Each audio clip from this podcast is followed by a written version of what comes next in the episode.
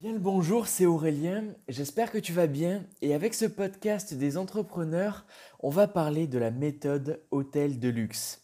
Et avec ce podcast, tu vas apprendre la Race to Zero, un piège qui peut anéantir ton business et comment tu vas t'en échapper avec un système stupéfiant.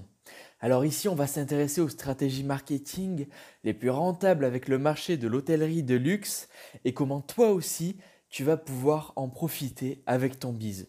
Pas de blabla inutile, tu sais que j'aime pas ça. Je respecte ton temps qui a de la valeur à mes yeux et le mien également, cela va sans dire. Alors si t'es prêt, reste bien attentif à ce qui va suivre. Au fait, tant que j'y pense, tu n'as pas à faire totalement confiance à ton cerveau afin de retenir toute l'information que tu vas recevoir. Alors attrape ton clavier, installe-toi bien confortablement et prends des notes. Cela fera la différence entre toi et les autres. Alors, en tant qu'hôtel de luxe, tu remplaceras cela par ton business, tu ne peux pas te permettre de dégrader l'image de ta marque envers tes clients par le fait de réduire tes tarifs de manière trop importante et trop régulière.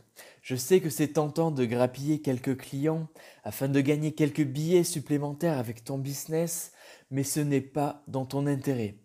Pourquoi? Eh bien car il y aura toujours un mec qui s'amusera à baiser, oups, ma langue a fourché, désolé, à baisser ses tarifs mieux et davantage que toi. On appelle cela la race to zero.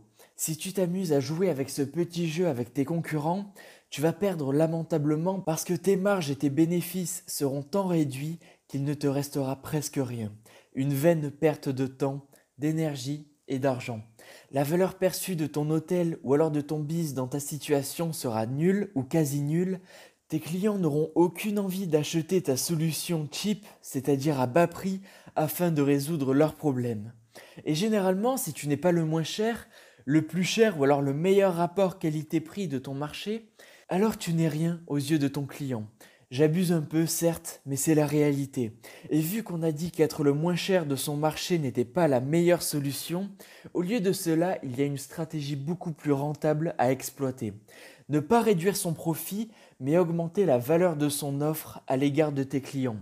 Par exemple, avec la méthode hôtel de luxe, au lieu de baisser, ma langue n'a pas fourché cette fois, tes tarifs, tu vas par exemple offrir un repas, surclasser la chambre des voyageurs, offrir un cadeau gratuit et totalement personnalisé à tes clients qui arrivent, être agréable en ne voyant aucune contrainte à un départ un peu tard de tes clients, etc.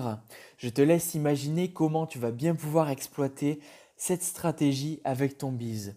Tu vas plaire à coup sûr aux voyageurs, lesquels auront l'impression d'avoir fait une meilleure affaire, voire carrément la meilleure affaire du siècle, que s'ils avaient eu une simple réduction avec tes tarifs. C'est un deal gagnant-gagnant, tu fais une surprise inattendue et incroyablement agréable à tes clients avec ton offre, mais qui ne te coûte pas très cher à réaliser. En échange de leur argent, avec le sourire en plus et de la satisfaction client. Rapide, efficace et implacablement rentable.